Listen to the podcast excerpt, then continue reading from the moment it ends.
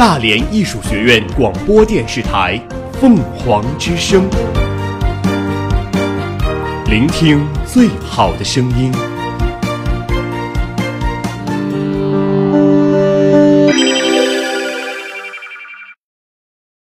第二套全国中学生广播体操，时代在召唤。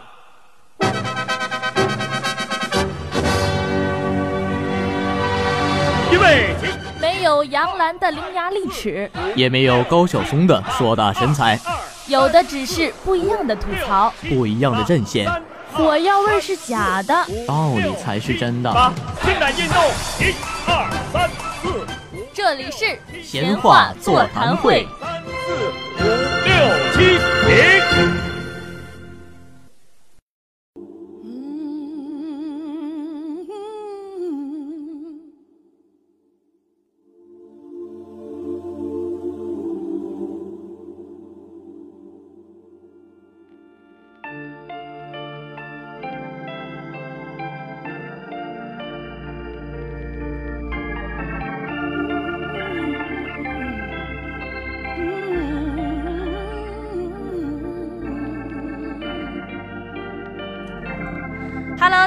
好，我是肉肉，Hello，大家好，我是小白。欢迎收听今天的闲话座谈会。One shot, or one opportunity to seize everything you ever wanted in one moment. Did you capture it, or just let it slip? Yo. 小白，最近有没有什么让你振奋人心的事情呢？那还用说吗？当然是《复联三》上映了，对不对？可以说是刷爆了朋友圈啊！嗯，可不。为了这个破事儿，我跟你说，我连朋友圈现在都不敢点开了。而且我也是啊，就是看见热搜，凡是关于有“复联三”这几个字，立马跳过跳过，我自动屏蔽一下，可不敢让他们剧透啊。对，为了不被剧透，可真的是煞费苦心啊。但我还是 get 到了一个，就是微信商家的一个点，就是就是卖鞋的一些微商发朋友圈说，每买一双椰子，恶霸就会失去一个下巴。灭霸，恶霸是什么鬼.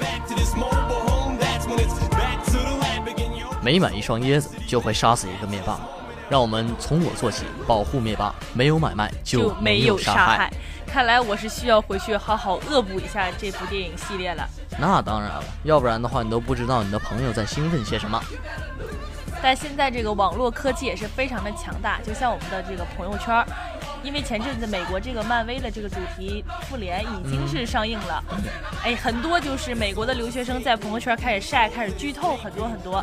但其实像我们现在的国际化，我们的各个国家之间也是需要朋友圈的。哎，我们的国际社会呢，可能就像是一个大的朋友圈吧。嗯，好啦，我们已经剧透了这么多我们今天的资讯，下面让我们来一起进入 News 俱乐部。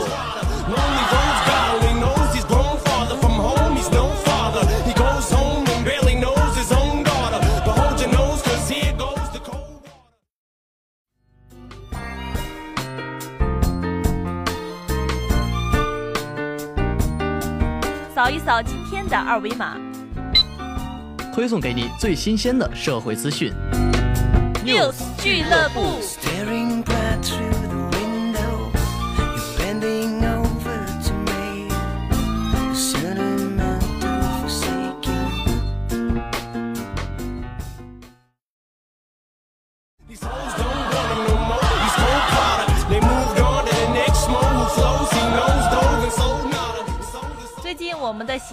习，近平总书记呢是在这个十九大报告中也是有指出，我们中国啊是要积极发展全球伙伴关系，而且是扩大同各国的利益交汇点。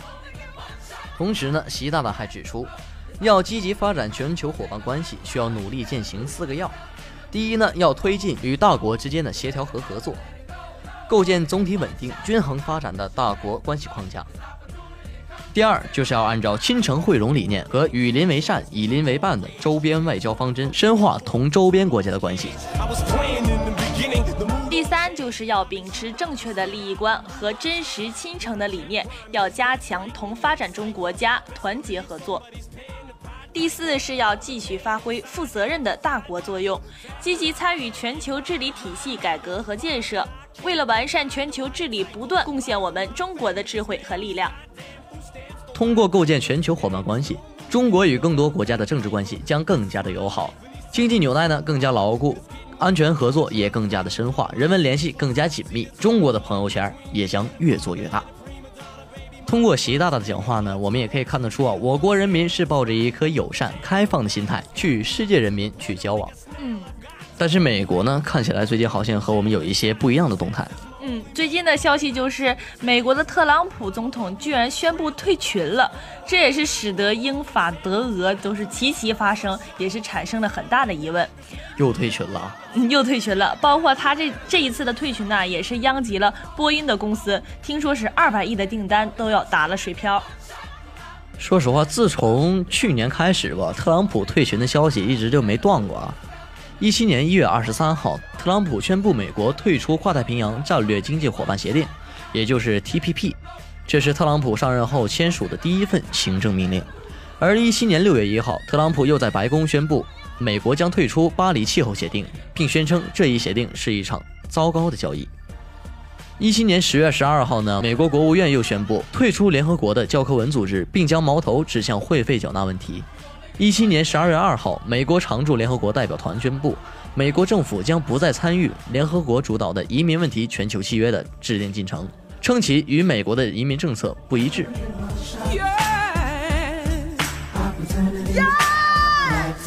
看来我们这个特朗普总统是有一点点任性的啦。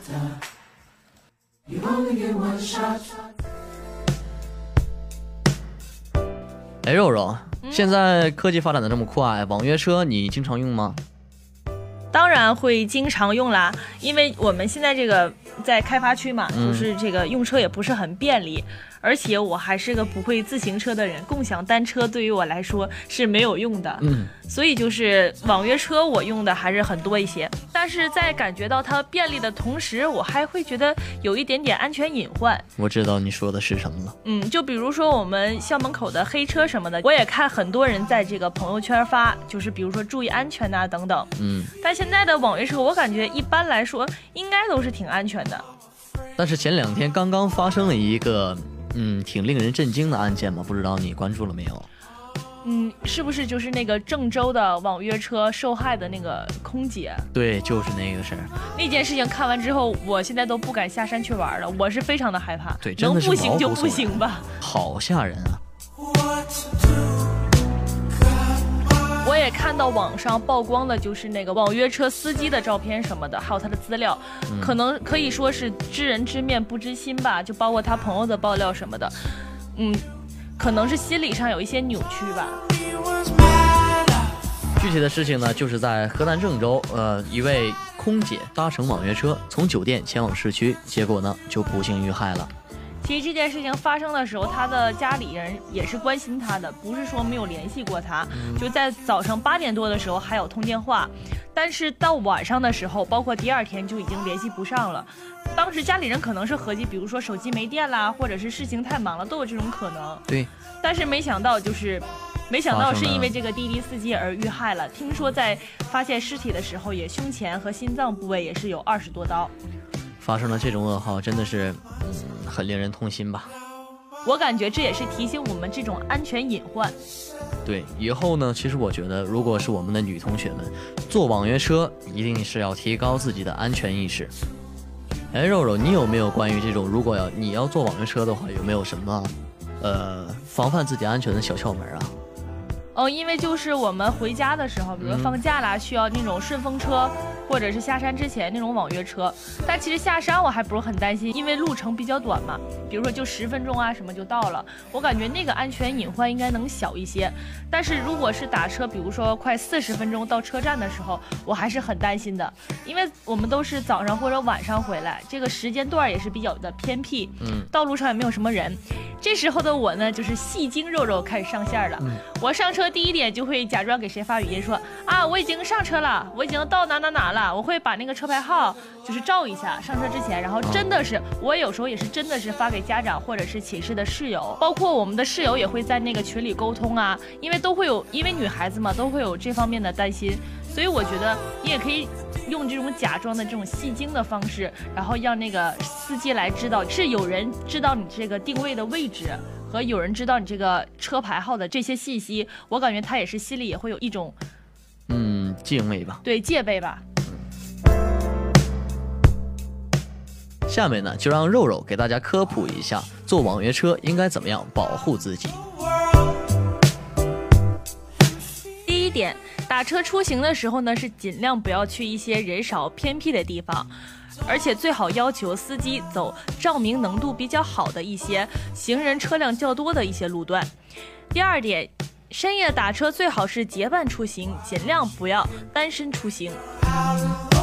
第三点，上车前呢，最好给家人或者是朋友打电话，就比如说像肉肉刚才那种戏精的做法，而且是截屏转发网约车的车辆信息等等。第四点，上车后要尽量注意，不要与司机发生一些争执，以免发生意外。第五点，上车后尽量坐在车后排，司机后面的位置，千万不要坐在副驾驶，因为这样的话我们会与司机更加近距离的接触。而且如果是夜间乘车时，要打开三分之一的车窗，方便进行呼救。包括出发前也要检查好车锁和车窗的使用情况。第六点，要随时注意行车路线，不要始终玩手机或者是睡觉，而且最好让司机走一些你熟悉的路段。第七点，不与陌生人拼车，以免遇到不法分子，或者是遇到司机与不法分子合伙设的局。自卫时可以使用车内的物品充当武器，例如座位头枕和随身钥匙。第九点，如果发现情况不对的时候，应该立即报警或者进行求救。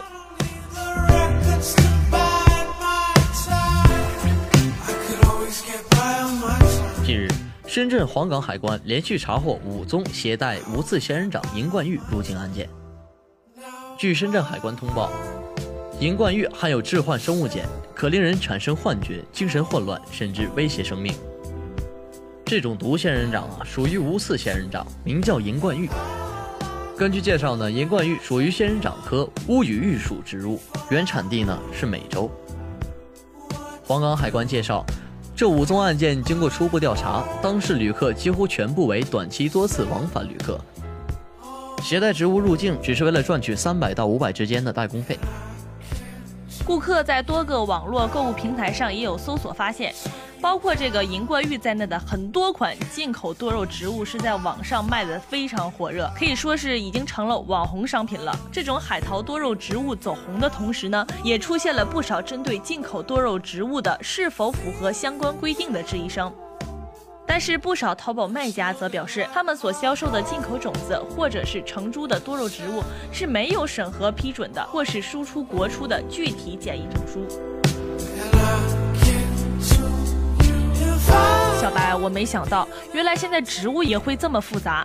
我觉得像这种新闻应该都是关于，比如说美容啊、什么化妆品之类的，从每个国家进不进口，呃，有没有经过什么海对海关的检疫等等。嗯，但没想到植物也是需要检疫的。对，在我的印象中，需要检疫的可能只有猪肉吧。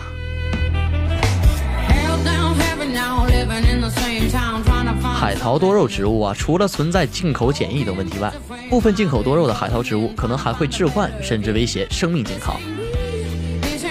就像本次深圳海关所查获的乌羽玉属仙人掌，就是一种可致幻的植物，它所含有的麦斯卡林就已经被公安机关列入了致幻类毒品。南京市公安局禁毒支队此前也曾发布公告，将乌羽玉属仙人掌列入致幻类植物。南京市公安局禁毒支队也介绍了，在墨西哥和美国的一些州，原住民都有使用过乌鱼玉的记录。服用一定剂量的乌羽玉后，可以产生幻视或者幻听。由于乌鱼玉属仙人掌的汁液是有毒的，所以有些网友表示，食用半小时之后呢，会出现头晕、轻微呕吐，还有腹痛的症状。那么柔柔啊，这件事情呢，就告诉我们以后一定不要去跟风买一些什么多肉植物、网红植物那些东西。嗯，真的是太可怕了，一不小心居然变成了毒品。对呀、就算是要买的话，也一定要选择那些有进口检疫，或者说就是产自我们中国本地的多肉植物，对呀，不要让这种好事变成了伤害我们自己身体的坏事。可不？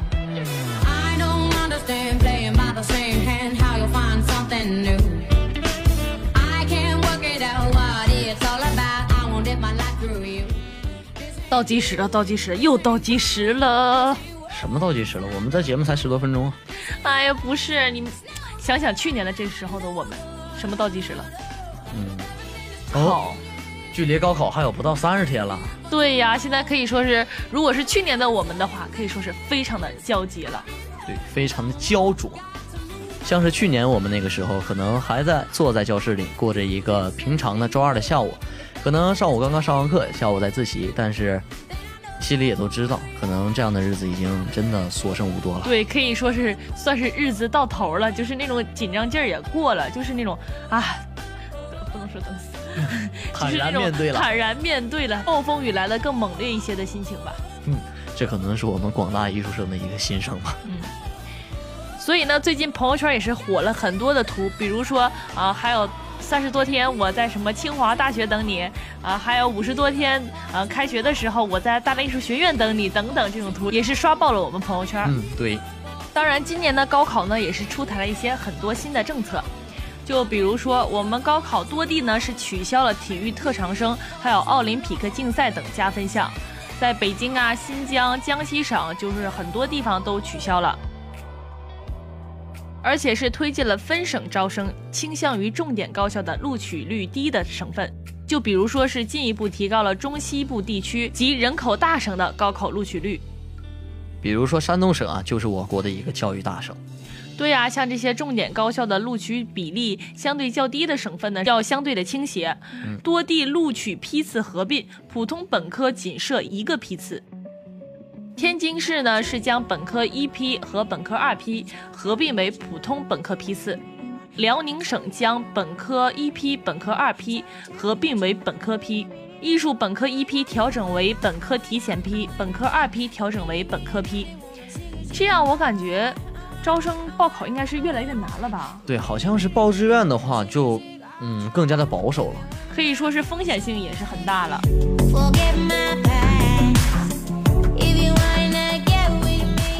这也让我想起了一个今年出台的一个新政策啊，就是教育部今年严禁禁止宣传高考状元和升学率了。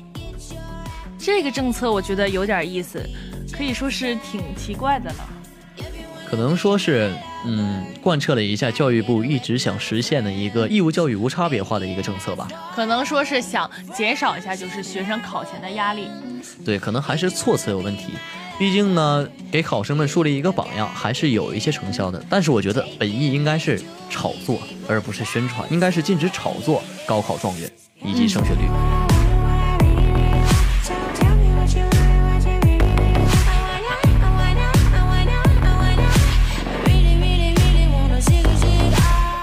但是说到高考，我感觉当时我们的情况更多的就是熬夜，对，因为为了备战高考，有很多的那个资料啊，还有题库需要背，大家都肯定是争分夺秒。然后不也常说嘛，什么时间就是海绵里的水，挤一挤总会有的。所以我觉得广大的考生肯定是熬夜是一个很普遍的问题。对，可能会有些文化生说我们艺术生，呃，不需要学文化课什么的，但是也并不是这样。像是去年的这个时候吧，我们集训完之后回来就要点灯熬油的来补习自己的文化课了。对啊，因为肯定是我们的那个文化课的重量比他们还要多，因为我们已经是呃落下了很多的这个课程。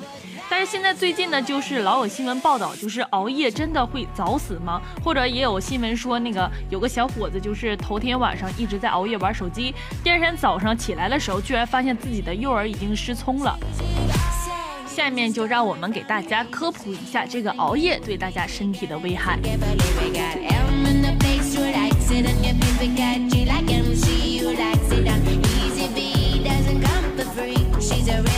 首先呢长期熬夜会损害全身健康因为人体肾上腺素皮质激素和生长激素都是在夜间睡眠时才分泌的前者在黎明前分泌具有促进人体糖类代谢保障肌肉发育的功能。也就是说呢，如果你觉得你还能长长个儿，那么你就要多睡一睡了。而当我们睡眠被剥夺的时候，会有很多的后果，比如说易怒啊，还有认知的障碍、记忆缺失、包括我们的表现就是频繁的打哈欠，还有出现一些幻觉，甚至是有类似的多动症症状。而且对我们的心脏也有很大的压力，心率变异性增加，还有心脏病的危险。而我们的大脑呢，也会反应时间变长，反应正确性下降，肌肉也会发生震颤和肌肉酸痛。还包括比如说生长的抑制，包括嗯、肥胖的风险，还有这个体温的下降。对于女性来说，就可能我们买化妆品的时候也有所提到，就是不要熬夜，这样会使人变丑。据调查显示，一周以内如果每天都减少两个小时的睡眠，就会给我们的外表带来严重的影响。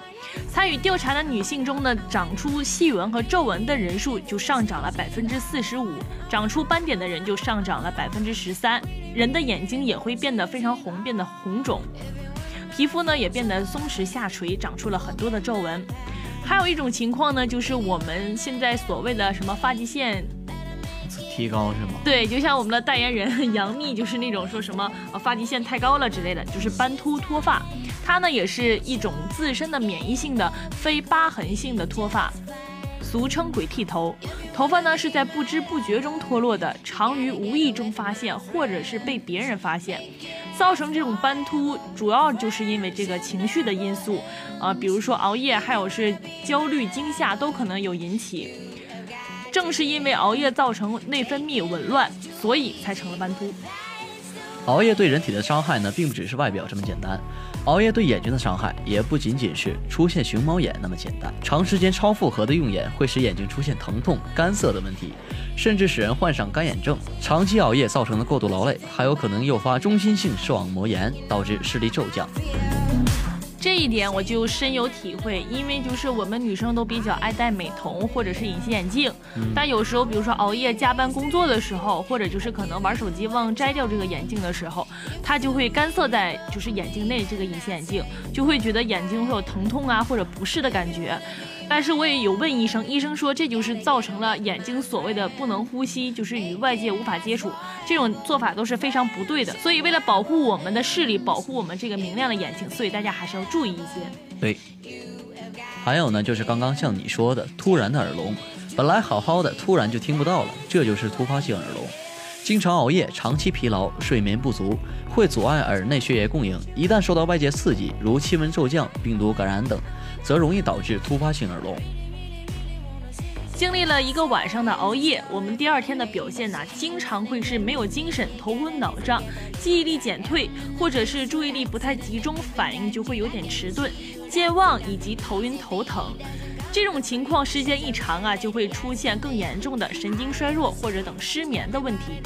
如果长期以往的熬夜的话，对我们的身体会有更大的伤害，比如说老年痴呆、高血压，还有猝死，包括糖尿病、癌症等等。所以，我们现在说的这些，并不是吓唬大家，更多的是希望能够引起注意，不要让我们的人体处于亚健康的状态。对，在这里呢，也给广大听众，嗯，小小的建议一句吧：身体才是革命的本钱，身体健康才是最重要的。好了，接下来呢，让我们进一段广告。广告回来之后，进入我们的下一环节——体育 mix。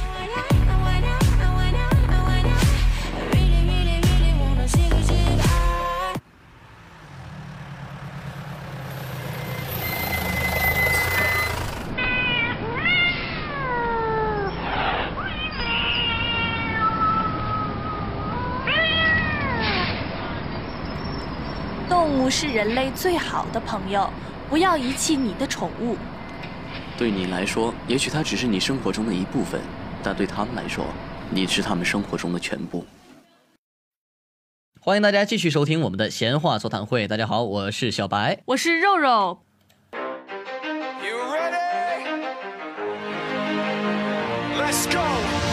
先来点最新赛事，加一点个人资料，Yeah. 再放点体育常识。看透每一个运动细胞，It's like this, y'all. This is 10% luck. mix 到一起，才是最劲爆的体育味道。Power of will. 5% pleasure, 50% pain.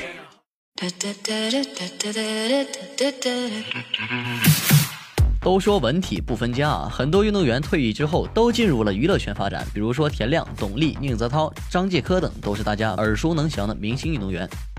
除了他们，圈内还有好一大波明星都当过运动员，但很少有人知道。比如说吴奇隆，从十三岁开始练习跆拳道，分别获得了跆拳道黑带五段、柔道黑带两段。在国中就读期间，曾经连续三年获得全省中等学校运动员跆拳道冠军。十八岁时呢，被唱片公司经纪人发掘，后加入小虎队，迅速走红。方力申呢，出道前是专业的游泳运动健将，在香港娱乐圈有“飞鱼王子”的称号。他九岁开始学游泳，二十岁首次代表香港参加两千年悉尼奥林匹克运动会游泳项目，在两百米仰泳和四百米混合泳破了当时的香港纪录。悉尼奥运会结束没多久，方力申就被经纪人相中，进入了娱乐圈。在二零零四年的时候，他还曾经代表香港到雅典传递火炬。零八年被选为北京奥运会香港段第六棒火炬手。因饰演《大唐荣耀》广平王一角而大火的任嘉伦，也曾经是一名专业的乒乓球运动员。他练了九年的乒乓球，还曾团体出战，获得全国第二的好成绩。但后来遗憾受了重伤，无缘乒坛。他曾经参加综艺《来吧冠军》，和张继科有过一场精彩的对决。嗯，这期我有看过，超级的给力。对，任嘉伦嘛，也算是我的一个男神了。还有比较火的男团成员王嘉尔，也是出生于体育世家。他的爸爸是前中国著名剑客以及香港击剑队的总教练王瑞基，他的妈妈则是前中国队体操名将周平。他在五岁的时候就已经开始练习击剑，而且十二岁的时候还获得过金牌。但是因为强大的训练，导致他的脚踝百分之八十的韧带都是坏掉的。后来因为这些选秀而成为明星出道。还有更让人意想不到的，就是因为《太阳的后裔》而大火的双宋夫妇。宋仲基是个非常完美的男神了，他不仅是颜值高，而且有非常良好的运动细胞。他曾经是一名短道的速滑运动员，从小学到初中的二年级，他接受了长达十年的专业训练，这是让我意想不到的。而且还曾经三次参加全国性的体育赛事。后来因为脚踝负伤，才中途放弃转攻学业。而宋慧乔出道的时候就比较低调了，她刻意隐瞒过她曾经是韩国国家花样滑冰队的选手。直到拍她的这个成名之作《浪漫满屋》时，乐天滑冰的一场戏，人们才见识到了宋慧乔高超的滑冰水平。她的教练也是韩国花滑名将金雅尔的教练。看来松宋夫妇简直就是天生一对儿，不仅是长得好看、性格好，而且都曾经是国家运动员，难怪才会互相吸引呢。有共同语言是吧？对，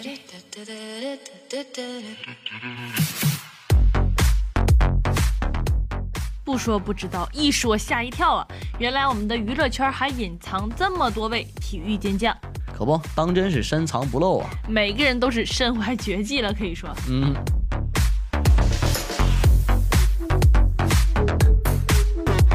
好了，本期的节目呢就到这里。上蜻蜓 FM 搜索“大雷艺术学院”即可同步收听我们的节目。我们下期再见